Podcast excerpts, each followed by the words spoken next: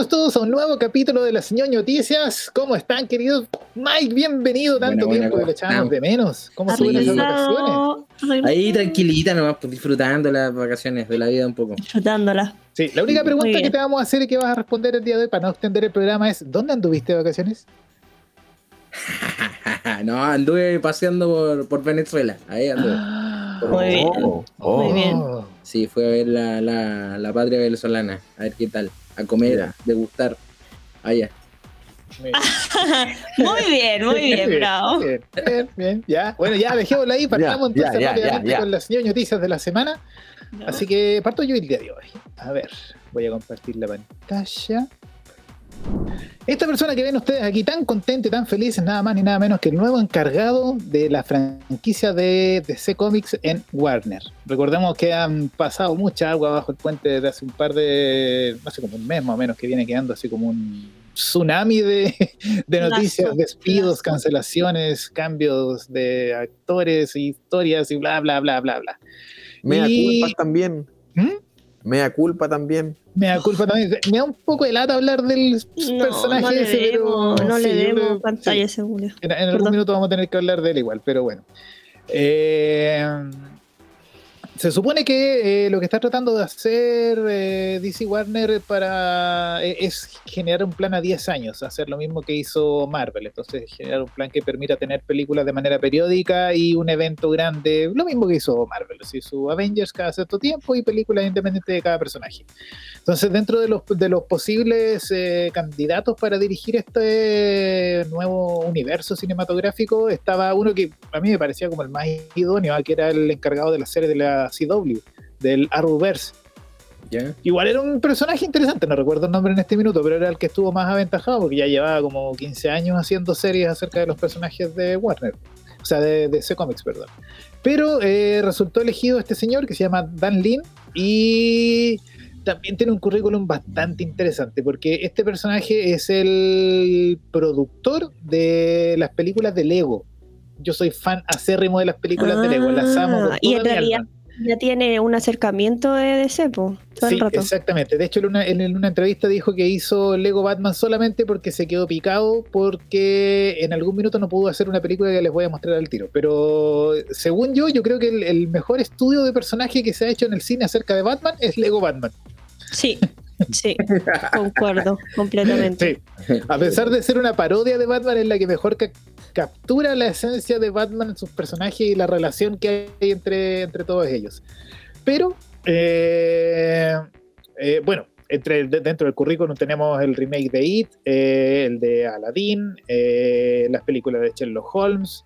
y algunas series más antiguas como Arma Letal y Walker Texas Ranger. Oh. Oh, para Oh, nuestros padres. ¿Te No, ya, ok, ok, ok, fanáticos de- ok, ok, ok, ok, me gusta, me no, gusta, y si gusta, este hombre estuvo detrás de Chuck Norris, yo le doy. O sea, no, no, o sea, como que el, el, el, el, conjunto me parece interesante. Sí. interesante, sí. Y bueno, aquí tenemos una imagen de esta es la película que él no pudo hacer. Él estuvo trabajando en Justice League Immortal, que fue una película que se iba a lanzar creo que el 2006, 2007, que iba a estar dirigida por George Miller. George Miller es el director de todas las Mad Max. Se ve súper amazona la. Imagínense lo que hubiese sido eso. De hecho, había todo un plan en la forma en la que se iba a ser hecha esta película porque George Miller quería que todos los actores estuvieran encerrados eh, viviendo juntos durante seis meses para entrenar, para ensayar, para preparar sus personajes. Y en medio de todo ese proceso se canceló todo. ¿Qué habrá pasado? Lo que pasó Una fue Iron Man. Ah. El 2008 salió Iron Man. Claro, lo que pasó fue que empezaron a salir las películas de Marvel y cacharon que... Y todo se todo se derrumbó. En el fondo se demoraron demasiado. Sí, pues se demoraron mucho. Sí, tenían un plan demasiado ambicioso y quizás no fueron, no, no se atrevieron, no, no tuvieron la valentía suficiente. Hubiese sido una gran película, yo creo. Yo, a George Miller le compro todo, a pesar de que la última película que sacó ahora la están destrozando un poco en taquilla. Así que. A ver, ¿cuál fue la última? La del genio, donde actúa Idris Elba y. Se me olvidó la Tilda Swinton. Que ella como que saca un genio. Josh. Es un tatita, ¿eh? George Miller debe tener como ochenta y tantos años ya. No, Sí, pues, hermano. si Mad Max es del 78, 79 parece Ah. que Mad Max 1 es del 79, creo, 78, no estoy seguro. Y ahí, en otra de las noticias, porque de las noticias referentes a DC, tenemos acá nuestra querida y cancelada Batgirl. que la Otra vez, pasada- weón. Deja Sí. de darme noticias de Batgirl. Me tení deprimida, Daniel. La semana pasada se hicieron funciones fúnebres de la película. La, la gente que asistió a las funciones ya llamó o las bautizaron como funciones fúnebres. Se hizo dos funciones solamente para las personas que trabajaron en la producción de la película. Actores, extras, gente que trabajó ¿vieron detrás la de película? cámara, exacto, exacto. Vieron un corte eh, primigenio de la película, un offline de la película, que todavía no tenía efectos especiales, todavía no estaba la música completa, etcétera, etcétera. Ay, Y aún así tampoco tuvo buenos comentarios. ¿ah? Al, pa- al parecer no habría sido tan mala decisión cortarla. Pero claro, eh, cancelarla, claro. los que cachamos de audiovisual, Raúl ahí mi colega debe entenderlo, que un offline es muy distinto de lo que uno ve eh, al final Sí. al final. como una película terminada.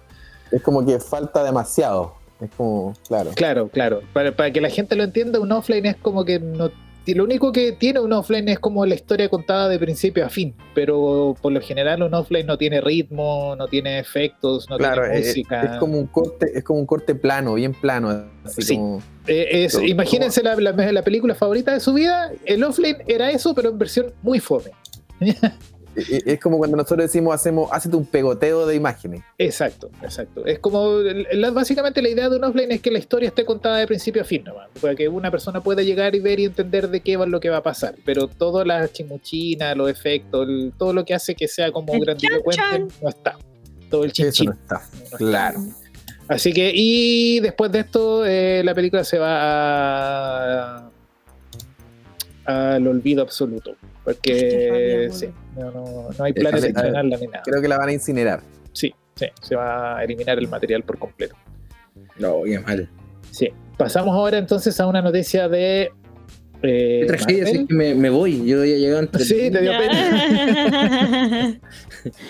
Ya, este señor que ven ustedes acá se llama Matt Jackman y ha sido nombrado como el, el director de la futura película de los Cuatro Fantásticos. Dentro del universo cinematográfico de Marvel, por supuesto. Ya no Sí, pues estamos no es la misma de- no es, no es Sony. Matt, No, no es Sony Ah. cagándola de nuevo. Sony no, deja es- de cagarla. Eh, sí, esta vez eh, ya será parte del universo cinematográfico de Marvel. Y si Matt se preguntan Chapman. quién es Matt Chapman, Chapman, Jackman, sí, Matt Jackman, eh, yo le tengo toda la fe porque este señor dirigió WandaVision. A mí WandaVision fue una, una de las que más me gustó de las series de WandaVision ser la más interesante de todas. Sí, Marvel. sí. Sí, yo creo que Miss Marvel también se la jugó con tener como un toque, un juego audiovisual distinto con estos grafitis animados y etcétera, etcétera que tenía, pero no, para mí el- el- el- la, la serie que hace un juego más allá de la historia y más allá, que de verdad hace como un trabajo audiovisual interesante, es WandaVision. Así que este señor, por mí, yo estoy happy. Buena elección. Me tinca también. Le, pongo mis fichas a. A, a- a- a Matt Jackman. Y Chan, dentro de la misma Cuatro Fantásticos, estaría diciendo que este eh, actor llamado Penn Badley, que es conocido por una serie, la serie se llama You, es una serie de Netflix que igual tuvo alguna Espérate, en no, algún no, no, no, no, no, no, calma, calma los caballos. Primero Sí. conocido por Gossip Girl. No me, no me borre Gossip Girl de la vida, güey. Bueno, no he visto ninguna de las dos. Pero eh, You en algún minuto tuvo cierta polémica, porque en esa serie este personaje es un. O sea, este actor eh, interpreta una especie de psicópata. Sí, como- Yu es horrible, güey. O sea, Es como un depredador. Es como un Es un psicópata, es un psycho total. Y en algún minuto como que lo intentaron funar porque decían que él era demasiado parecido a su personaje. eh, y como que mucha gente salió en su defensa porque él, eh, por lo que, como la forma en la que lo, lo describieron, es que él es un tipo muy... Hoy se me fue la palabra, lo, lo- lo contrario a extrovertido. Introvertido. ya, él es una persona demasiado introvertida, entonces a todos les daba miedo porque, claro, ya tenían encima el aura del el personaje que estaba haciendo y él es una persona que es capaz de quedarse sentada 10 minutos mirando a la pared. ¿ya? Entonces mucha, mucha gente dentro del rodaje le empezó a tener miedo y como a inventar cosas, pero al final quedó en nada, porque dijeron, no, si él es raro, no él, él es, él es un nerd, como nosotros. Él es así, ¿no? Sí, él es así, sí. De hecho, yo fuera de, si se apagó la cámara, soy así también. Eh, confirmo. Así que sí. Acaban de. No, no sé qué tan confirmado está. Lo último que leí, leí dos fuentes distintas. Una decía que ya estaba 100% confirmado, la otra decían que no. Ya no va a seguir eh, John Krasinski, que hizo el ¿Qué? personaje en, en, ¿Por qué? en Multiverse of Madness, sino que sería este señor el que lo interpretaría. Ah, Y sí, claramente- o sea, ese sería el, el Elasti, Boy. Exactamente, Mr. Fantastic. Ah, Mr. porque- Fantástico. Porque, claro, están buscando actores, actores más jóvenes, porque pueden aguantar. No, 10 pero años ¿por qué si salieron dos Jim en el Malverse? Marvel, Marvel verso. Los Sí, claro. dos Jim salieron, po. ¿por qué no me pueden continuar con el Jim? po? Así que Krasinski- Fue la parte más, yo creo que una de las bueno. partes más emocionantes de de Doctor Strange. fue ver a él. Sí. Y en otra noticia, que es una noticia yo creo que ya todos la esperaban, la serie de Netflix de Resident Evil fue cancelada. Eh, afortunadamente para muchos, yo no la he visto, tampoco tengo muchas ganas de verla Yo porque borré Netflix. Pero parece que, parece que eran que, que, que apestó, según. O sea, yo siento que esa serie eh, la estrenaron, estrenaron cancelada. ¿Cachai? Sí, iba, iba como todo Netflix. no sé por qué hacen ese tipo de Cosas cosas. que pasan. Es que son, son, bueno, todos hemos jugado Resident Evil y hay personajes que son icónicamente un este- estereotipados, ¿cachai? No sé, por ejemplo, Wesker, que es un tipo, un alemán rubio, qué sé yo, ¿cachai?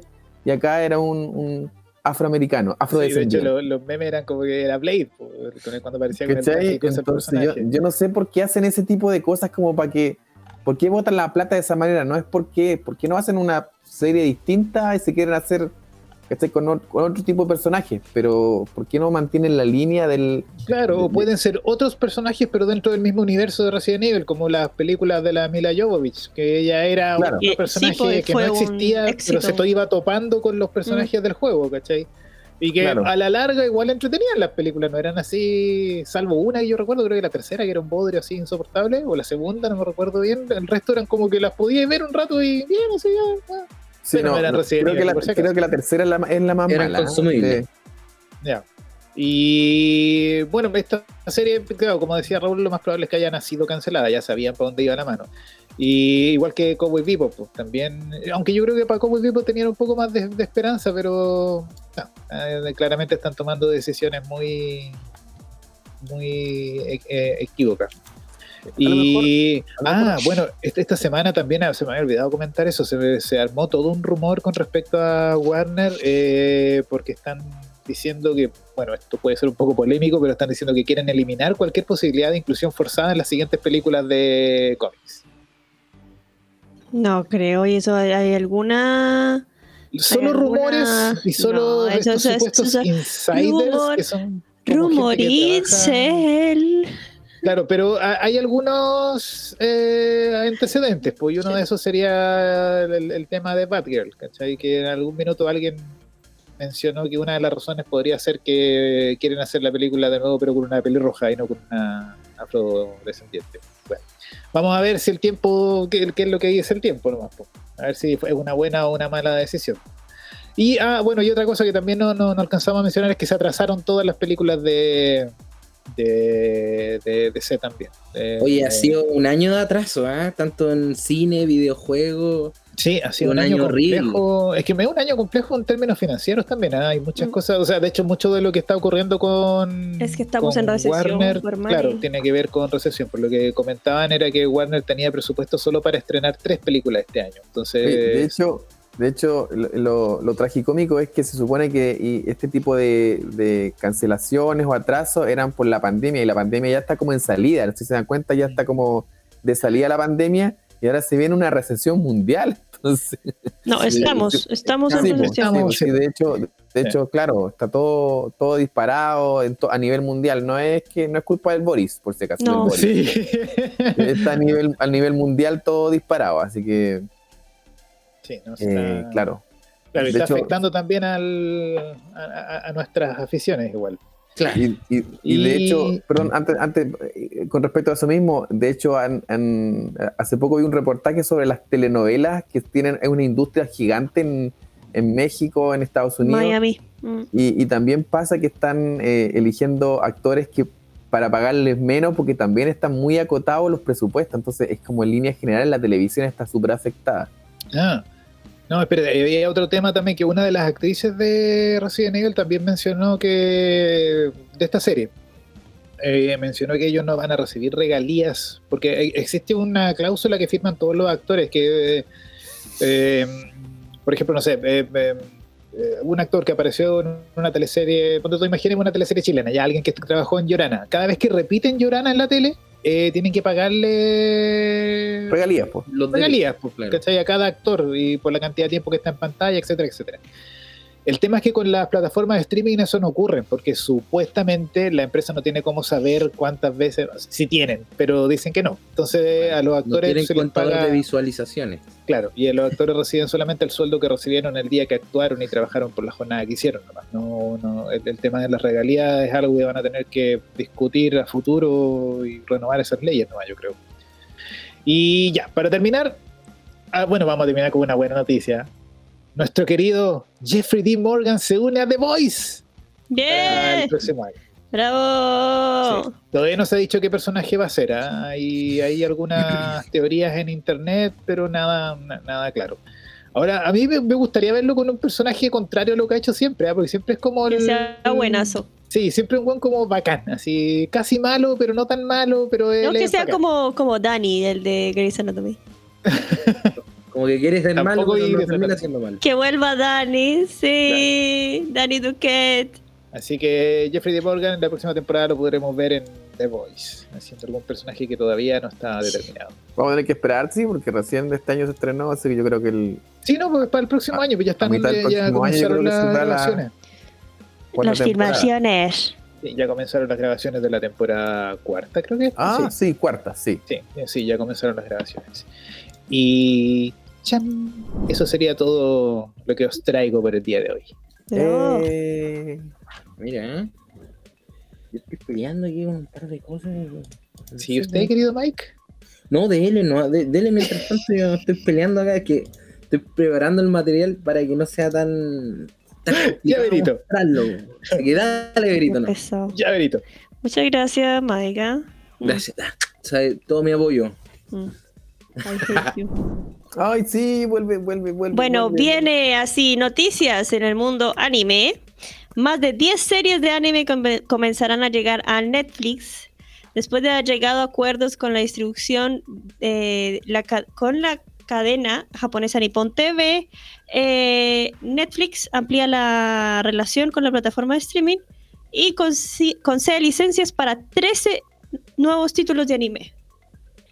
Ya, entonces Wow. aquí entrarían eh, Hunter x Hunter con 38 primeros episodios eh, para 104 países, entre ellos España, Italia, Finlandia, Turquía, ojalá, mira, dice Sudáfrica, bueno, un montón. ¿No estamos? ¿No estamos? ¿Y El Chile? primero de septiembre. Ese mismo día llega Ouran Host Club, eh, que estará disponible en 190 países y ah, agrega, eh, bueno, como lo que pasó, no sé si ustedes ubican, eh, Old Enough, que salió, es que es como una serie de... Es un reality TV, es súper es súper bizarro. Honestamente yo nunca lo he visto porque me parece bizarro full. Pero a la gente le gustó ver niños haciendo cosas normales de la vida solos. Eso parece que vendió un montón. ¿No lo han visto? No, No. no. Ya mira, es la, la premisa es la siguiente. Son niñitos de 2 a 4, 4, 5, no, de 4 5 Ah, años haciendo sí como había- recados y como que Sí, los sí, sí. sueltan en la vida y los niñitos hacen recados y eso como que Sí. estalló. Y gracias a eso fue que Netflix dijo, bueno, ya hagamos esta... Pongamos más cosas japonesas. Es que- Exactamente. Sí, había, había leído acerca de ese reality. En el fondo es como una tradición japonesa, como que creo que los niños a los 10 años tienen que hacer su primer mandado o más chico incluso. No, no, no, no, no, no, aquí son bebés, bebés, o sea, son literal todavía se les No, sí, notan la, no, sí, como se- se las, que lo pa- habíamos las patitas. en algún momento este tema del reality show en algún Sí, parece que lo habíamos comentado Muñoño, parece que digamos, la misma Verita había comentado sobre Pero ese- son niños muy chicos, de, de hecho me equivoqué, deben, deben tener entre 4 y 5 años, o sea, como Sí, que eso no, te, sí, eso te dije. no arrastran la bolsa del pan digo, y lo mandan a comprar pan, entonces como que tienen que cruzar todo el, toda la ciudad, ¿cachai? Y creo que la, que la gente sabe que los niños están haciendo esa especie de ritual, entonces como que los ayudan a comprar las cosas, a volver, es como todo un cuento. Claro. Y, y claro, y el documental se trata de eso, de todo el viaje de estos niñitos al hacer su primera salida al mundo en solitario. Bueno, Sí. y a- Akane Inoue, el responsable de ventas y licencias de anime y desarrollo de negocios de Nippon TV, dijo lo siguiente, y es quote, dice, dado el tremendo éxito de Old Enough en todo el mundo, junto con nuestras series de drama y programas de entretenimiento que se transmiten a grandes audiencias en Asia, nos sentimos realmente honrados de anunciar este nuevo acuerdo con Netflix para algunas de nuestras series de anime más queridas de nuestro catálogo. Durante muchos años, el anime ha sido una fuerza impulsadora de Nippon TV, donde hemos producido éxitos títulos como de anime como Hunter x Hunter, Death Note y muchos más. La popularidad del anime sigue aumentando en todo el mundo, por lo que el momento no podría ser mejor para la emocionante asociación con Netflix. No me cabe duda que los aficionados del anime hablarán de estos títulos en todo el mundo. O sea, como Sí. que ya de, de por sí Latinoamérica y el mundo siempre ha tenido una fascinación con lo que es el anime. A mí eso me dijo una persona que un día que yo conocí decía que como que yo le preguntaba, oye, ¿y Japón si tiene, o sea, sabe de la obsesión que nosotros tenemos con ellos? Que sí, ellos saben, pero no les importa. Sí. Creo que con Pablo lo habíamos conversado también una vez, como que a los japoneses no les importa mucho lo que ocurra con sus productos acá, salvo cuando se transmiten de manera ilegal. Claro, Ahí- y ahí- ahora, y ahora que ven que están, pueden ganar dinero, ahí todo es dinero. Claro. Más encima ahora que le están quitando la- el, el- el- a los dibujantes por pagar poco. Claro, Más encima, don Raúl. Tiene toda la razón. Bueno, eh, sigamos entonces con nuestra próxima noticia. Ahí vas a morir, Raúl. Les puse ahí para que se rían. Bueno, el actor del popular manga Hunter x Hunter, Yoshihiro Togashi, se mantiene en constante contacto con sus fanáticos a través de, de su cuenta de Twitter, ¿cierto? Ajá. Y en esta actualización reciente compartió la- una peculiar información que dice lo siguiente. Número 399. Terminé de aconsejar a mis asistentes sobre el efecto de los escenarios, esperando que me devuelvan el manuscrito. Número 400. Tengo que hacer consejos. Por cierto, he decidido contratar más asistentes. Lleva mucho más tiempo dibujar con rotulador fino que con pincel de escribir. Entonces ahí ustedes pueden ver que ya se está trabajando ya en forma y en forma ya más concienzuda el asunto, entonces puede que veamos em, algo rápido. Así que eh, ahí está, como ven, linda Togashi, ahí está en, ayudándole a sus asistentes. No sé. Claro. Eh, bueno, eh, disclaimer, eso no son sus asistentes, eh, eso, ese tampoco es eh, el señor Togashi, es, es, eso es Paint. Pero quedó bien, ¿ah? No, ni se nota. Sí, Si no, se si no, si no dice, no nos damos cuenta. ¿eh? Claro. Por eso tengo que dar el disclaimer, porque después dicen, ¿cómo? Esos muchachos no son los que son. Sí, entonces. Perfecto. Así que eh, Raulito se pone feliz porque viene nuevos episodios de Hunter x Hunter. Bueno, siguiente noticia en el mundo anime, manga. Dice Chainsaw, ay, perdón. Chainsaw Man protagoniza un espectáculo visual para una revista. Bueno, antes del estreno en octubre, porque en estrenos en octubre se estrena la adaptación al, al anime de este manga escrito por Tatsuki Fujimoto. Eh, la serie ocupará la portada de la revista cultural Switch. O sea, miren esa, mírense esa ilustración. Esa buena, sale el día 20 de septiembre. ¿Qué tal esa ilustración? ¿Qué les parece? eh? Buenísimo, buenísimo. Sí, es básicamente para hacerle como una propaganda antes de y celebrarlo. Se ve precioso. No sé si ven que es como brillante. Sí. Como el Ah, tiene papel. como esa. Ah, esa edición que se mueven y brillan, una cosa así. Como Esa, metalizado. Eco, eco. École, École. école. Pícale cuar. Ega, ega, ega. Me le cayó el carnet. Me le, Me le cayó. ¿Dónde está usted? Sorry, sorry. Eh, un momento, por favor. Estamos, va- vamos a. Estamos trabajando por usted. Sí, voy a cambiar por mientras la imagen. Así es la televisión en vivo. Sí, lo siento, lo siento, lo siento. Lo siento. Eh, eh. Ay, sí. lo siento. Uh, pero no ya, se vio ahora nada. sí. No pasa No cambió nada. absolutamente nada, pero démosle. No, no, No sí cambió, pero en otra parte.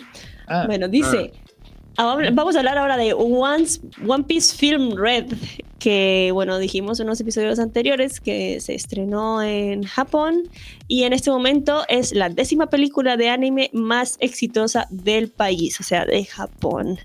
Mantiene su éxito a través de la taquilla, rompiendo nuevos récords y recientemente la, la prensa japonesa informó que la película de Toei Ani- Animation ha superado los 11 mil millones de yenes lo que la convierte en la décima película de anime más taquillera de todos los tiempos en Japón, Wow. superando, superando a Evangelion 3 más 1 Tries Upon a Time, de la que hablamos la vez pasada. sí. Oye, de hecho, vi, vi las primeras dos ayer. ¿Cómo te fue? Bien, no, son buenas. Sí, traumado, dijo. Bien, no, Sí. traumado, pero bien. sí, bien, traumado, pero bien. Pero sí, Bien traumado. al final de la segunda, eh, Shinji se transforma en Naruto. Eh, no sé si lo han visto, pero ya, ya pronto me, me termino la- las dos que faltan. Bueno, y aquí dice entonces, siguiendo ah, con el tema del- de la, la One, One Piece Film Red, ha alcanzado los 83.32 millones de dólares hasta el 28 de agosto. O sea, ¿entienden lo ridículo que es eso? Y solo en Japón. Eso significa Bien. gente que la vio más de una vez. Mira, es la décima película de anime más taquillera en Japón. De- solamente detrás de Star Wars The Force Awakens y justo después de Kimetsu no Yaiba Mugen Reshahen. O sea, em, se fue. Y en el año, eh, One Piece, es- esta película sigue en tercera posición del año, detrás de Top Gun, eh, eh, perdón, que está en el segundo lugar. Y en la primera es la de Jujutsu Kaisen 0, que es la, esa no ha llegado aquí, parece que no, no sé si tenemos fecha para que, que llegue la de Jujutsu Kaisen. Pero No, muy difícil. bien, esperemos que eh, no he podido encontrarlo, mi pareja no ha podido encontrarla por el torrent. Pero si alguien sabe, puede comentar por ahí, incluso puede mandar un, un interno a Matemos la TV y... El torrent. Yo, Hackstor, Hackstor. Ah, ok, ok, ya, gracias. Gracias, Don Robo. Pero todos tenemos nuestro, nuestro comodín. Listo, gracias, gracias. Sigamos con la última noticia del día de hoy que les tengo. Es. em, no sé si ustedes conocen unas. Son, son como unas plataformas en las que se pueden eh, publicar manga. ¿Mm? Yo había visto una alguna vez, una vez que. Pero perdón, trabajé- publicar manga. Publicar, sí, señor. Ah, Bueno, la cosa es que la editorial Shueisha. Shu- oh, perdón.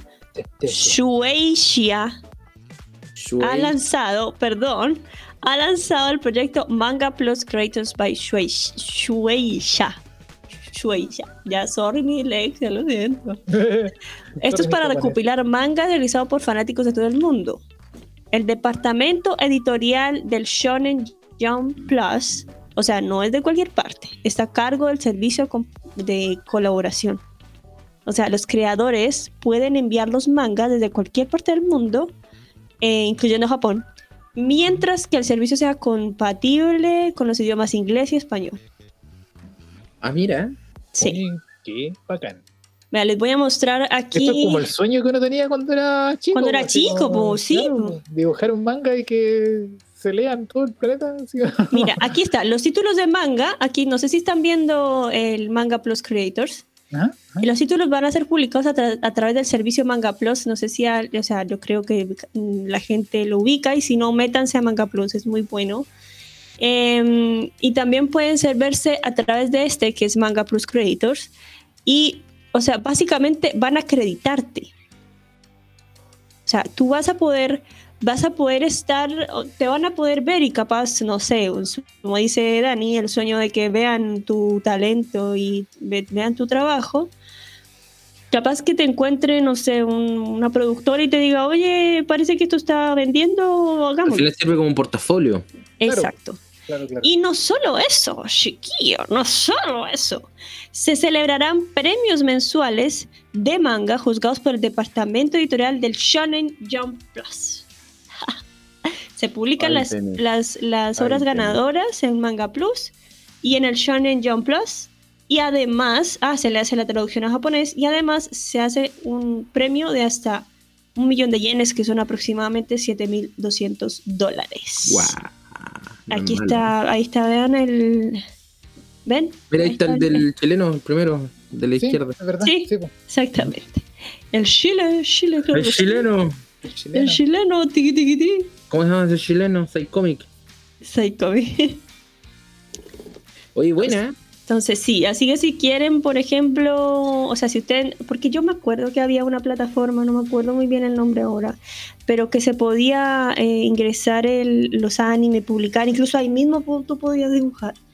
Pero aquí ya es otro nivel que ya te, te está ofreciendo dinero, o sea, Claro, y oferta laboral a la larga. Sí, así Sí. bien. Exactamente. Obligado a aprender a dibujar. pues, Yo no, no dibujo. Pero apro- aprovecha la inteligencia artificial, pues la Dalí Sí, po. y esas cosas. sí, no queda otra porque No queda otra. yo dibujo esos palitos, son bonitos. Sí, Pero con sí. Marcel, te vas con Marcel, así como el Marcel, el de Le mandamos un saludo, Del cómic. Ah, de Dirk Comic. Dear Comic. Nuestro amigo Marcel Núñez. Exactamente. El chico Marcel de repente te puede ayudar. Si tú te pones ahí, tú haces el guion y Claro. Marcel que haga. Él hace lo otro. ¿eh? Ya, chiques, esas serían entonces Marcela, todas las noticias que tengo en el mundo anime por el día de hoy. Buena, buenas noticias. Eh, Oye, buena noticia, me gustó sobre todo la última, ¿eh? está bastante interesante. ¿Sí? Para ¿no? lo, que pasa, lo que pasa es que, uy, se me perdieron los brazos. Y ahí se- de- de Está fijo. muy moreno, parece. El- No, porque igual acá en Chile eh, hay mucho creador de también de, de manga. Yo conozco po. arte, mucha gente que, que dibuja Sí, sí, sí. manga, así que es bastante interesante esa propuesta que se abre para la gente.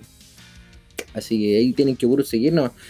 Oye, ¿quién sigue? ¿Seguís tú, Raúl? ¿Sigo yo? ¿Cómo, vamos? ¿Cómo? A ver, le toca. ¿Estáis preparados o no? Eh, sí, yo nací Ya, preparado. sigue Mike, Ya. sigue Mike. D- Dile Mike nomás. Dale, Mike. Te, te entrego la batuta. Mira, si, Ya, Mike. el- mira, si aquí el tema, el tema es de que no cacho todavía, no me, no me adecuo bien al, al sistema de Zoom ese de compartir pantalla y esas cosas. raras. Ah, abajito ponle presentar ahora y elige una ventana. ¿Quiere, Y ahí opinar la aplicación que quieras compartir. ¿Cómo se llama esta? Aquí está. Cabro, quiero saber si ustedes conocen este famoso juego. Ah, yo po. Yo Ay, sí, me encanta. Eh, Tremendo juego, ¿cierto? Yo Mac, eh, este es un juego que se lanzó en el año 91 para, para distintas plataformas, para la arcade, para la NES, para el Mega Drive, para Yo lo el vi en arcade. Sí, En en el arcade flipper, se vieron harto. Bueno, Sí. famosos flippers se, se vio bastante.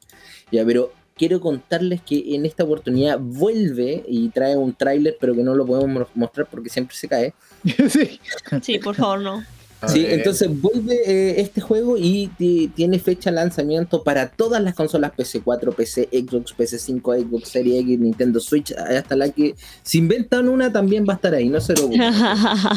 Porque también está la Nintendo. La Sega o 2, la Sega 2. DS, todo, todo, todo. Va a estar en Ah. formato digital y también como físico para los amantes de los coleccionistas va a estar este formato físico.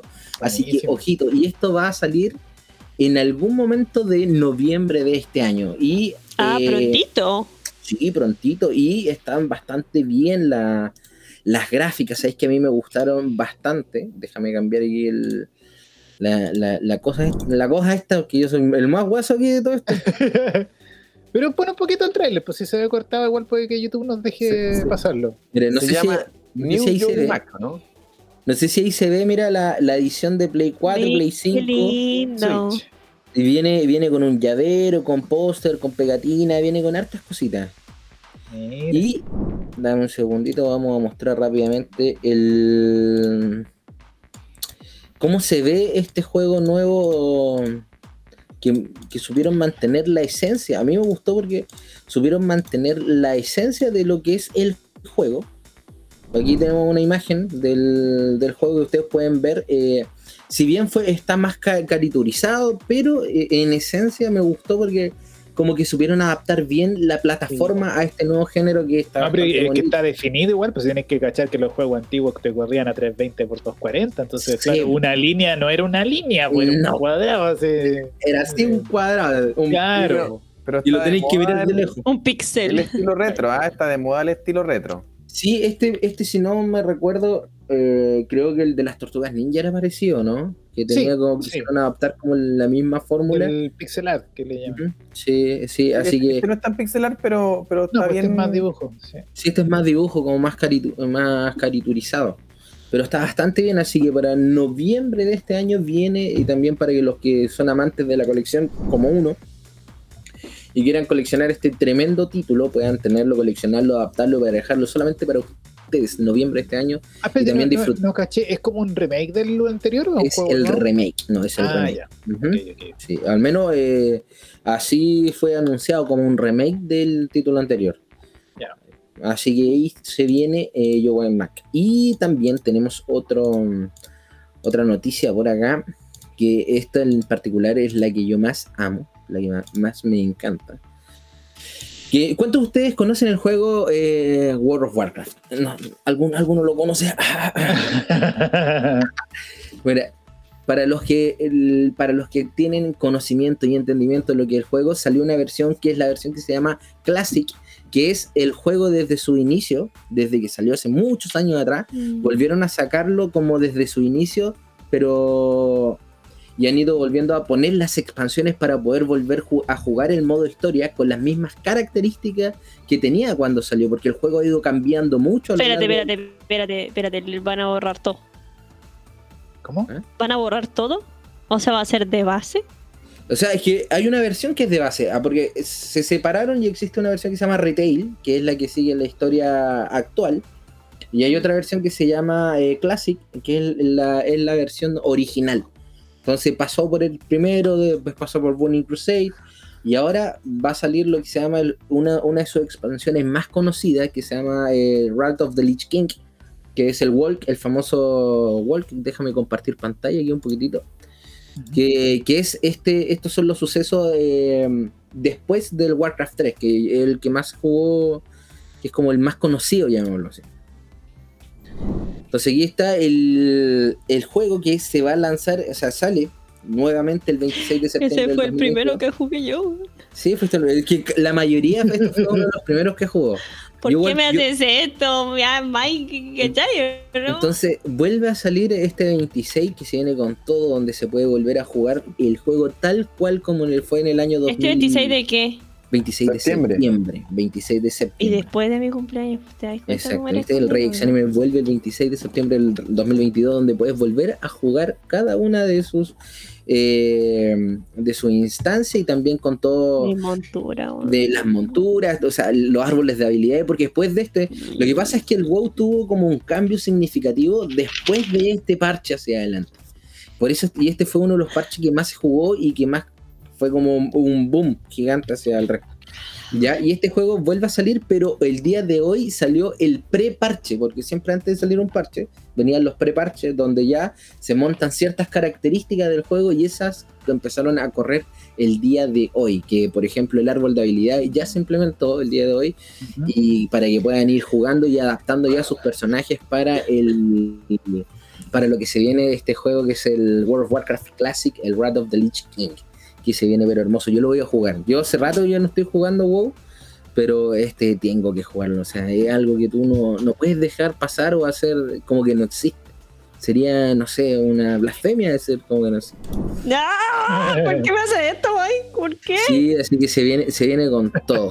con todo, con todo, con todo. Me Y- siento conflictuada. Sí, no, yo estuve así una semana entera, decidí juego, no lo juego, juego, y, y dormía así. Juego, ¿qué, qué voy a hacer? ¿Juego, no juego? ¿Trabajo? Así que decidí, Claro, trabajo, juego. trabajo, decidí renunciar porque voy a jugar. Voy a volver a mi año 2008 si el juego vuelve porque yo también. Así que Claro, me parece un excelente razonamiento. Exacto, porque para que sea todo lo mismo. O sea, no trabajaba, no estudiaba, no hacía nada, solamente jugaba. Así que no. Oye, ya, pero para ir terminando, para ir terminar, es que tremendo juego, en serio. Mira, Raúl, yo creo que deberías jugarlo incluso. No, oye, ya, pero mira, para ir terminando, quiero saber a cuántos de ustedes, y aquí, aquí sí, aquí Raúl sí, mira, aquí le tengo, Raúl va a decir, ah, este sí. ¿Cuántos han jugado este juego o tuvieron la oportunidad de jugar este jueguito? Ah, Claro que sí, Ah, por todo ese el sí. rato, por Ah. De hecho, estoy jugando ahora Spider-Man en- de nuevo el de PlayStation 4. El de Play 4. Ya veréis, Hace mira, para- terminé Miles Morales y estoy rejugando. Daniel feliz porque le cambian todos los nombres de todas las pantallas. Sí, a cada rato, sí. Oye, mira, quiero contarle porque siempre estoy empezando a traer lo que se llama la efeméride de gamers. Ah, Ah. Última parte. Este juego fue lanzado un 30 de agosto del año 2000. Hace 22 años que fue lanzado este juego para la consola PlayStation. Es Yo me salté, me salté toda esta generación. Yo me salté. El último que jugué fue Super Nintendo y después no volví a tomar videojuegos hasta la Play 3. ¿Y qué fue de tu vida? ¿Qué, qué pasó? Cuéntame. Eh, me puse a trabajar, pues. Y Tuvo que haber sido desolador. no tuviste ni. Play 1 ni Play 2. Sí, pues no, no tuve, me salté toda esa generación. No tuve ni Nintendo 64, ni Play 1, ni Play 2, na- nada de lo que pasó entre medio. Ya. eh, No, eso es todo. Ahí en esa época me traté de ser gamer de, de- de PC. Traté de ser gamer de PC, pero fue un cacho. Aprendí a armar computadores. Armé mi propio computador, pero nada, fue un cacho. No. Era súper frustrante porque uno compraba las piezas, se juntaba plata durante meses, llegaba, ponía ahí el juego y te andaba así. sí. Ah, Y en era- esa época era gamer, pero de PC, pero de emuladores. Puro emuladores. Ah, sí, no, eso sí, eso sí jugué, jugué harto. Sí, harto Sí. Igual. Oye, así que para decirle, bueno, este, este juego tiene una, una característica que se ocupó el mismo motor gráfico que el famoso juego, el Tony, Hawk- el Tony Hawk Pro Skater. Que incluso, eh, bueno, el juego básicamente se trataba de, de que ibas avanzando, ibas pasando niveles. En ese tiempo eran como muy sencillos los juegos en realidad. Y cumplías ciertos niveles, ibas avanzando en la historia y al final lo, lo terminabas. Pero este eh, es considerado uno de los mejores videojuegos de Spider-Man, según distintas revistas. Así- aparte eso que marcó un- una época donde recién se estaba pasando ya todo al 3D definitivamente. Así que hace 22 años, imagínate, yo no pensé que fuese tanto, lo miré. Yo no recuerdo buen juego este. Tenía buenas Sí, gráficas para la época. Sí, para la época era, era bastante versátil también el juego. De hecho, tuvo, tuvo el remake que fue el 2, que también ya fue un poquito más avanzado con las mecánicas, pero, pero en realidad fue, en realidad es un buen juego. Y pasó hace 22 años ya, o sea, podríamos ir sobándonos con el carnet, cabrón, Sí. tranquilamente. Sobándonos con el carnet. Oye, Sí, 22 años, entonces yo tenía, en esa época, yo tenía 20. veinte. Para que saquen la cuenta. No, yo recién estaba naciendo en ese Uh, Nah. Ya, ya, mentir, güey. Oye, ya, pero bueno, eso, Oscar, entonces con eso los quiero dejar con la efeméride ya finalizando y espero que le hayan traído, gustado la, la noticia. Y lo último que le iba a decir es que hay una, hay, hay una plataforma de, de Prime, de Amazon Prime, porque esos buenos tienen todo. Hoy en día tienen todo, lo que tú quieras lo tienen. Y que también tiene que ver una plataforma de videojuegos donde están empezando a regalar juegos si es que tú tienes Prime, ¿ya? Y se vienen buenos juegos para, para septiembre. Mira, déjame buscar. eh, Pero eso- eso- Pero todo para Prime, PC, ¿cuál. Prime? ¿El Prime de televisión? Amazon Prime. Amazon Prime, sí. Y que tú contratas Amazon Prime y tienes Amazon Prime de televisión, tienes Prime para, para pagar cosas, comprar de Amazon, tienes Prime para, un para incluso para Yo Twitch. tengo aquí un Amazon Games que me bajé. ¿Es ese? Es ese, ese mismo. Ese mismo. Y- ¿Y regalan cosas? Yo porque no sabía. Voy a meterme, a ver. O sea, meterse. Voy a meterme. sí, mira, déjame. te- ¿Se va a justo- hacerse? Justo estaba viendo aquí, y, pero vienen juegos el próximo mes que estaban interesantes, pero lo, ah, justo saqué la noticia. Para que, para que ahí que ando súper despierto. Pero bueno, vienen juegos muy buenos, interesantes para el mes de septiembre. Eso para, la próximo, para el próximo episodio se los voy a traer. Para- esto, esto es como para que queden atentos, para que queden está atentos. pensando en. Venezuela. ¿Ah? Todavía estás pensando en Venezuela, parece que Sí. fue buena las vacaciones. Ay, qué lata ya. Oye, dale, Raúl. Cuenta, cuenta qué nos Oye, trae. Eh, bueno, yo eh, traigo mi sección retro ya que los tengo acostumbrados, que los 35 años, que los 40 años, que hoy día les traigo los 30 años de una película que no les voy a decirlo, ¿cuál es? Tienes que decirlo para que lo- los que nos escuchan en el podcast, por favor. Eh, bueno, Batman Returns o Batman Regresa, que se estrenó en el año 1992, cumple 30 años. Y hoy día, ya como siempre digo, no les voy a hablar sobre la película porque yo creo que nuestra generación todos la vieron. Sí. Así que les traigo algunas curiosidades bien interesantes que les estuve comentando a los chiquillos aquí antes de comenzar el, el programa. Así que ahora se las voy a eh, mostrar. Vamos a compartir pantalla. Y vamos a irnos con con, con, con, con esta película, Batman Returns.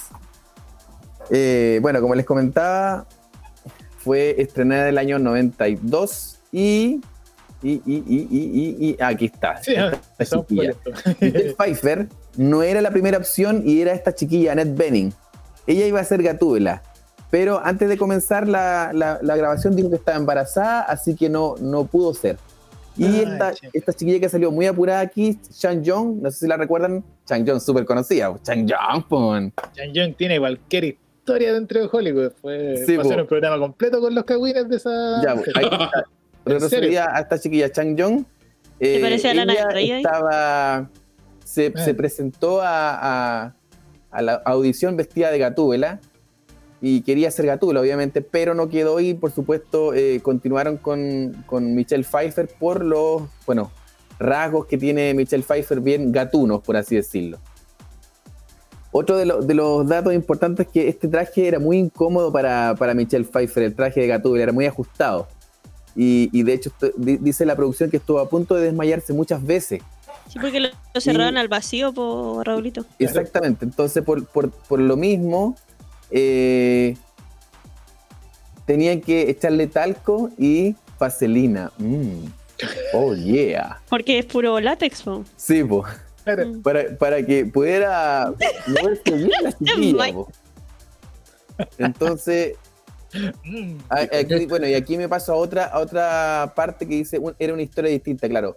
Efectivamente, eh, la historia original de, de- de- esta película era que la gatúbela con el pingüino se iban a meter a la, a la mansión Wayne y se iban a robarle unos tesoros a Bruce Wayne. Esa era la historia original. Y otra de las cosas principales que querían hacer era que el pingüino quería congelar Ciudad Gótica, pero no estaba la tecnología en esa época como para hacer eso, pero la idea la reutilizaron en, en la siguiente película. Bueno, en un par de siguientes películas. Se supone que también que otra de las cosas que iban a, iban a ahondar un poco en, en- en la relación de, Ricky, de Vicky Vale con Batman, pero tampoco ahí quedó, todo se fue, se fue cambiando el guion y todo el tema. De hecho, decían que este Max, que es, lo hace, eh, ¿cómo se llama? Christopher Walken, Sí. eh, iba a ser el hermano del, del pingüino. A mí el Ese- pingüino, esa era la historia que, que- que- que estaba originalmente hablando.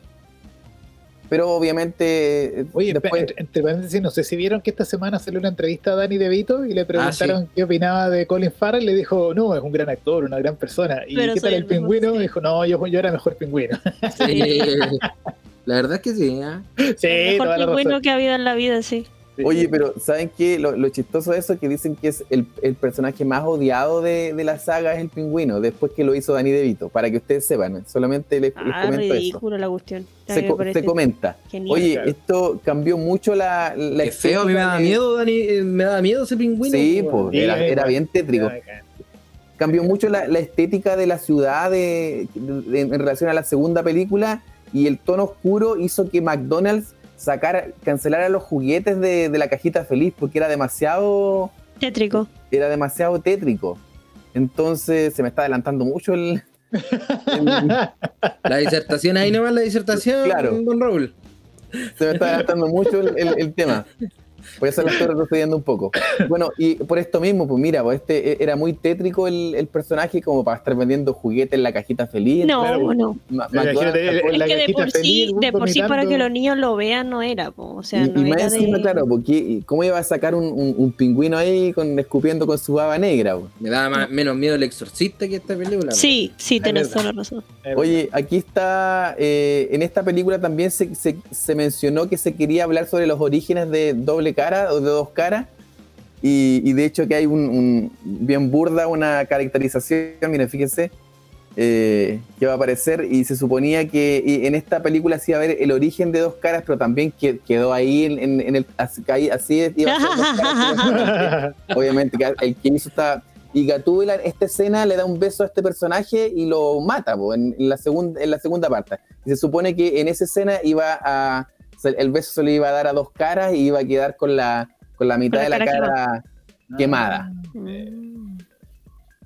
Ah, y este personaje, Max, fue solamente creado para, para, la, para la película. No, no, no aparece en, en ningún en ninguna revista ni no, no, no es no es un personaje canon, esa es la palabra. No, Sí. no, no aparecen. Claro, no apareció en los cómics. No sé si a posterior lo habrán incluido en alguno, pero. O sea, es que se hizo una no adaptación del cómic de. Se, sacó un cómic de la película, eh, adaptación de la misma película, y ahí obviamente salía el personaje.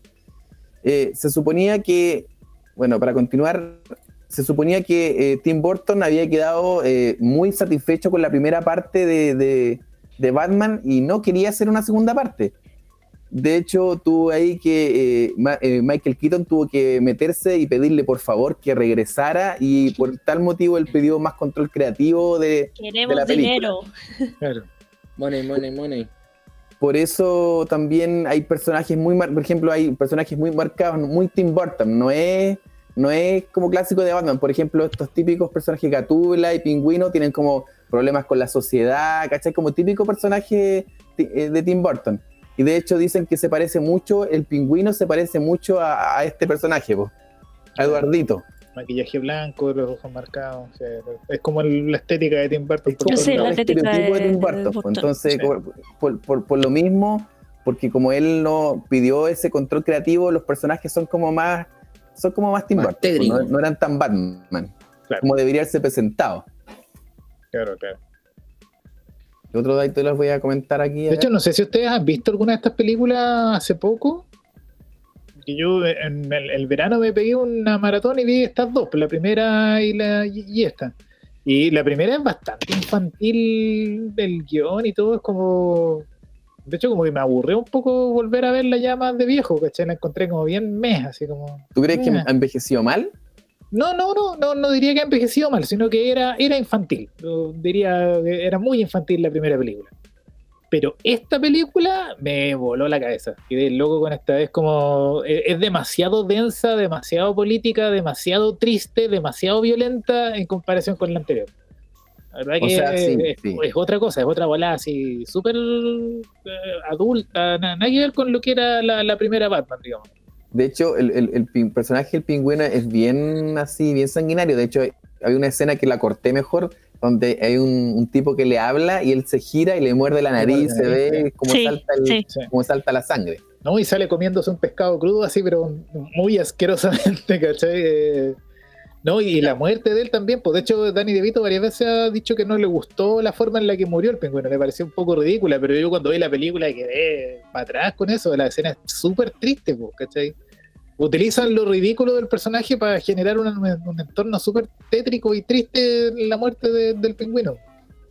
Oye, pero quizás yo creo que la gente se recuerda más, pienso yo, la primera parte de los que éramos niños o adolescentes en esa época, Claro. eh, porque igual había pasado mucho tiempo desde, la, desde las películas y desde la serie de Batman, que, con- que tenía un estereotipo de personaje como un Batman más cómico, con su traje, que bailaba, que surfeaba, ¿te acuerdas? el Batman de los 60 y pasó mucho Sí. tiempo, o sea, pasaron casi 23 años, casi 25 años para que se, Batman volviera recién al cine. Entonces, como que la gente tenía mucha expectativa sobre el personaje y, y a pesar de eso, eh, no les había gustado, por ejemplo, Michael Keaton. De hecho, se hizo una campaña para la primera parte anti-Michael Keaton. No querían que fuera Sí. Michael Keaton, así como típico que pasó ahora con eh, The Batman, que no quería que todo, fuera Eh, que era- fuera Robert Pattinson, claro. ¿cachai? Sin, sin, es como que a lo mejor lo está- es que está, también estaba encasillado eh, con Beetlejuice. Era, él, él pensaban que era un personaje cómico. Claro, para, los que no cachen, Michael Keaton en esa época, antes de ser Batman, era un actor cómico, hacía solo comedias. Pero no- es como poner a Ben Stiller, como imaginemos una cosa así hoy. Es como que mañana nos dicen Qué "No, el próximo. Y de hecho es, es muy similar porque Ben Stiller también es una persona entre comillas bajita, porque Michael Keaton creo que mide como un metro setenta y cinco y es como bajo para lo que uno espera de Batman, pues, ¿cachai? No es la Claro. fantasía homoerótica de este weón gigante, ¿cachai? Claro. Eh, entonces, claro, eh, era un actor de comedia, eh, bajito, delgado, claro, eh, no, no era, no era lo que los fans esperaban, digamos. A mí por lo menos me gustó mucho, siempre me ha sido mi favorito, ha sido Michael Keaton. ¿ah? Espérate, hay, hay, una, hay una entrevista que me vi hace poco también, cuando vi esas películas de nuevo, me vi el documental y todo el cuento acerca de cómo las hicieron y todo, y el, el productor de la película, que en este momento no recuerdo cómo se llamaba, él, él fue el que escogió y el que peleó porque fuera Michael Keaton. Y él nombró también un par de actores que estaban dentro del casting y él dijo que cuando vio a Michael Keaton le vio la cara, le vio las facciones y dijo, este es un tipo que si yo lo viera peleando en la calle me arranco. Parece una persona que fue, que parece un, eh, un Street Fighter, decía él, parece un peleador callejero. Un tipo Me lo que- Oye, pero en la película sale tieso así con el, con el traje de Batman. Sí, Me lo porque no podía mover el cuello. Tenía desde los hombros hasta arriba, era una sola, un solo bloque macizo. De hecho, yo tengo la figurita de Michael Keaton y también es así, porque yo dije, oye, el mono tieso. Y no, pues sí, es igual que el de la película. Es como No que mover, claro. Oye, continuemos un poco con, la, con, la, con lo que le estaba comentando sobre las curiosidades. Michelle Pfeiffer quería volver a ser Gatúbela, le, le gustó mucho su personaje y estuvo ahí en un proyecto de hacer una película eh, independiente, pero nunca pasó nada pues, hasta que el 2004 salió esta, esta Sofía. Mira, no dejaron a Michelle Pfeiffer y salió estaba Y Sofía. de hecho, mira, mira lo que pasa aquí, mira, mira lo que pasa. Esta es la reacción de, de Gatúbela cuando vio la otra película. Oye, claro, mira, esta, esta es la parte que les quería contar, es la más importante de mi, de, de mi disertación, lo diría Mike. ¿Quién es Este ese Will Smith? Ah, no. este ¿Qué, es, Will este es, es Marlon Wayans, todos lo conocen, yo, lo, yo no lo recordaba tanto en el pasado. Yo, yo me acuerdo de Marlon Wayans cuando hizo Shorty en, en Scary Movie. ¿Se acuerdan? No, hay Que- White que- Chicks. Ese estudió en White Sí, Chicks que- que, también. que fumaba y que se yo. Ah, ya. Son ya, tres ya, ya. hermanos, los hermanos Wayans. Sí. Dos- Está dos Damon, Marlon y no me acuerdo cómo se llama el otro. Ah. De hecho, eh, Marlon en, eh, actúa en Scary Movie, actúa con su hermano, en, la- en la- en Las Chicas Blancas también actúa con su hermano. Sí. Y, y ha hecho, bueno, eh, el más famoso es el, el Damon Wayans, el- es, es como el mayor, parece. Sí. Bueno, este, este muchacho iba a ser Robin. En la primera parte se supone que iba, iba a ser Robin. Y a, a Tim Burton no le gustó mucho la idea. Y de hecho a él le habían pasado el traje para que se lo probara. Y, y aquí en esta escena de la primera parte, el, el guasón iba a, a provocar la muerte de los, de los papás. Y, y obviamente iban a ser Robin. que iba a ser este personaje. No es obviamente que aquí está, claro. pero por supuesto, eh, nuestro amigo Tim no, no quiso que apareciera y en la segunda parte se ot- otra vez intentaron que apareciera, que el pingüino iba a matar a los papás y iba a nacer a Robin.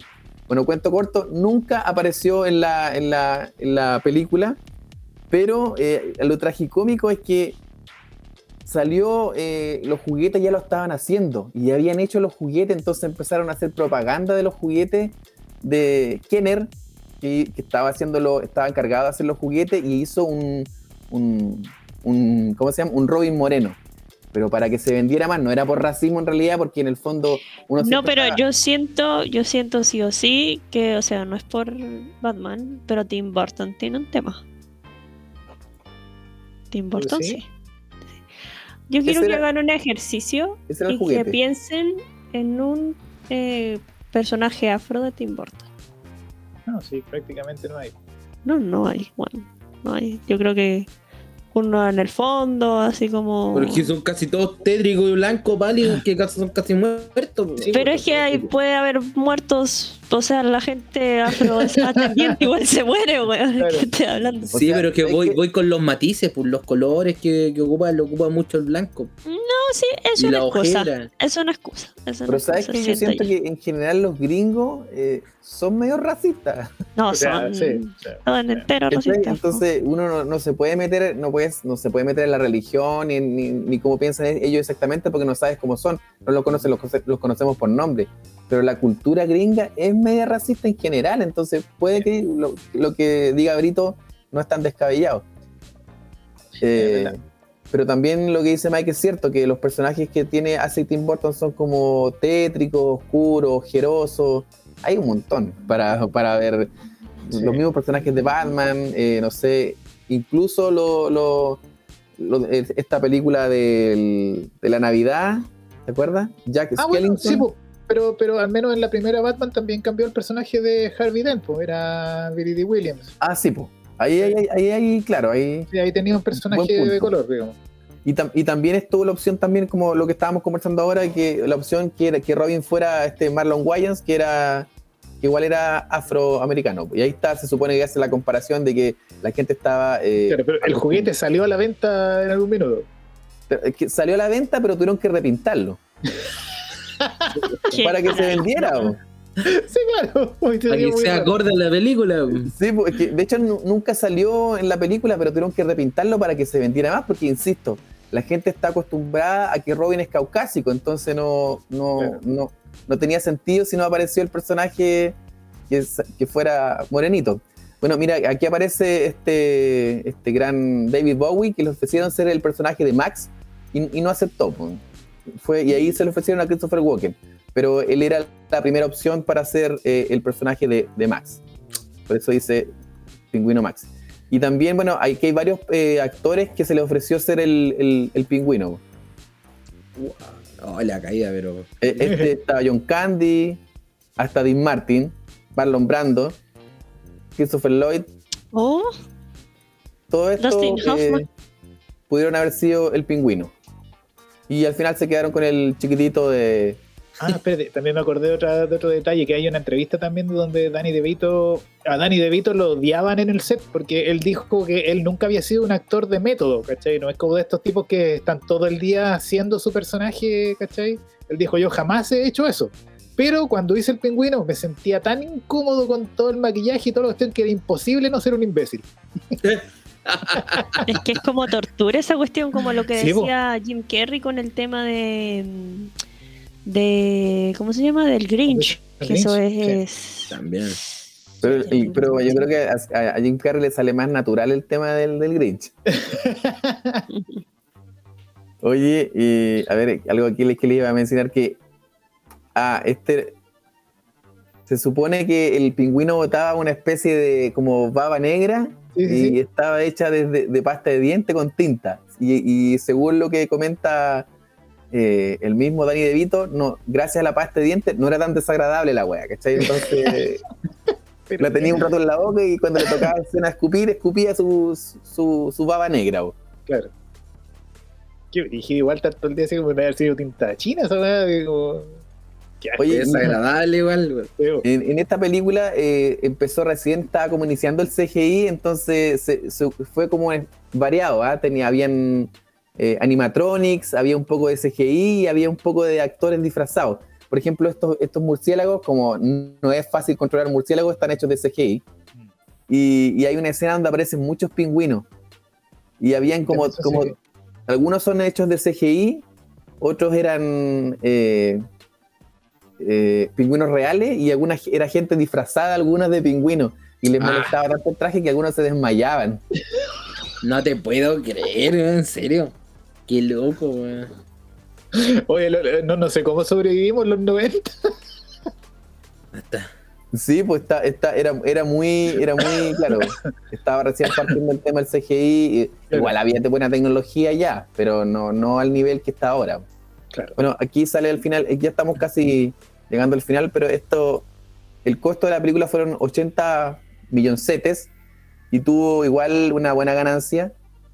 El, el tema es que eh, Warner no quedó conforme porque no, no le tuvo muy buenas críticas, pero no les llegó como a las- ellos querían que llegara a, a las nuevas generaciones, ¿cachai? Sí, Querían querían como que- juguetes.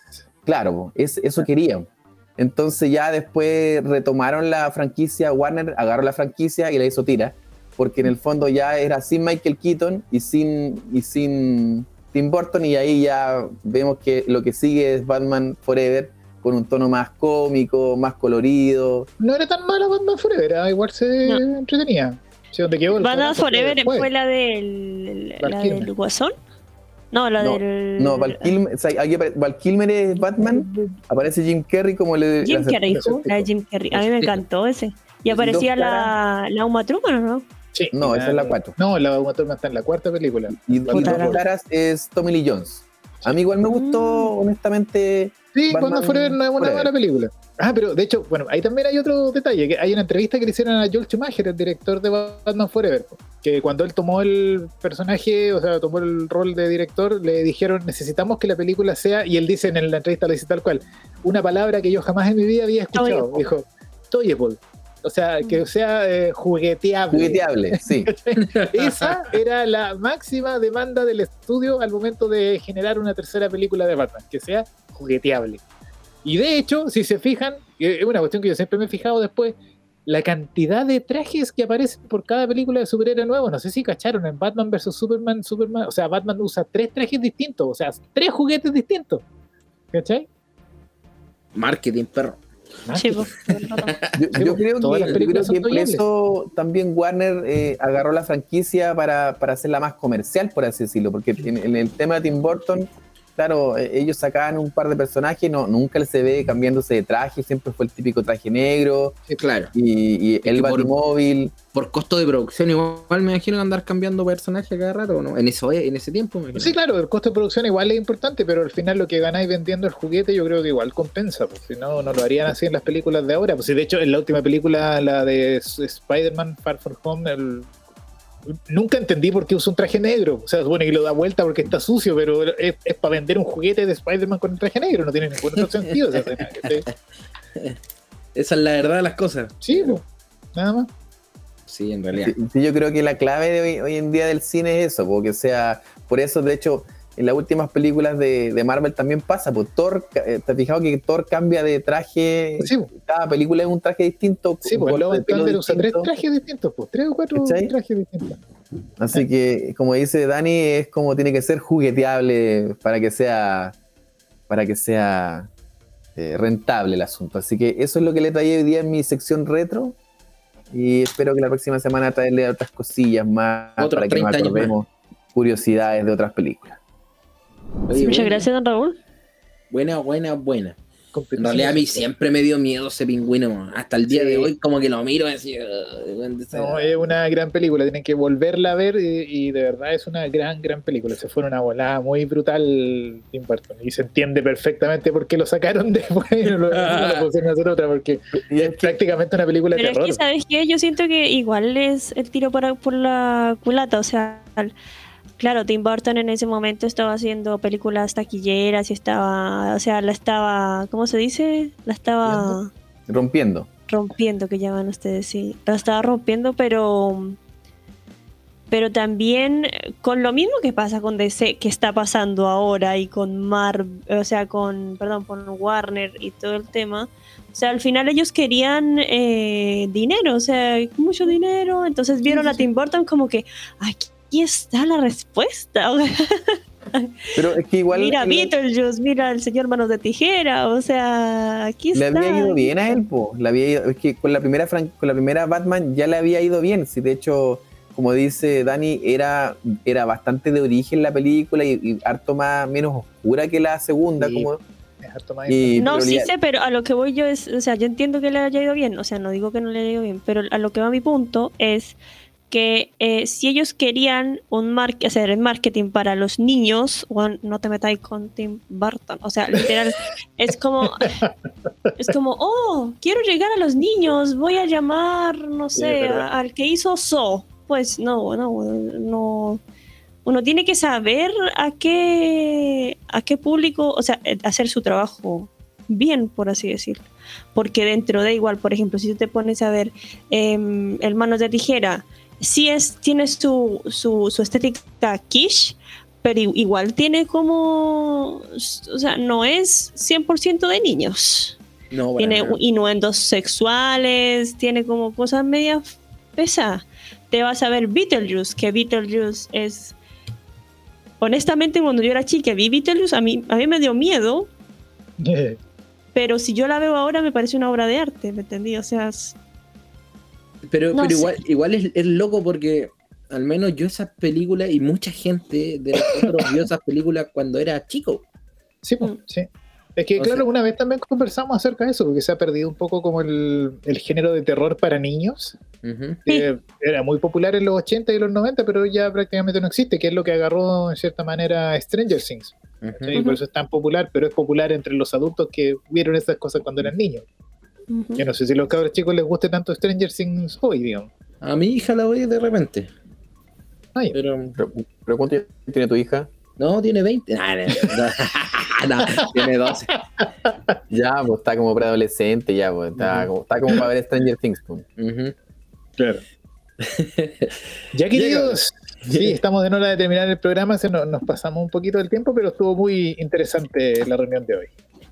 Que, nada, pues síganos en nuestras redes sociales, Cuídense metemos la mucho. TV, sigan a Mike, sigan a Raúl, eh, sigan al Laberito, a mí no. Ah, A mí no me sigan. Y también síganos en, suscríbanse en Spotify para que Sí, nos escuchen. Estamos en Spotify, estamos en Instagram, estamos en ¿Nos pueden YouTube poner en mientras Facebook. estamos están haciendo la losa? ¿Nos pueden Eso. poner nosotros? Sí, o mientras van man- ¿y ¿Se manejando. supone que esto también es un podcast? Eh, ¿Salimos con formato podcast? Sí, sí, señor, sí, señor, sí, señor, sí, señor, sí, señor, Muy sí, señor, bien. sí, señor. Uy, eso no lo sabía. Que, No, que estamos- empezar a cobrar más, más honorarios. Eh, Sí, señor, sí, señor, sí, señor. Ya, queridos, un abrazo a todos. Nos vemos la próxima Bye, semana. bye. Está cortando, Más está cortando. ñoño noticias. Chao, chao, nos vemos. Bye bye. Yo noticias.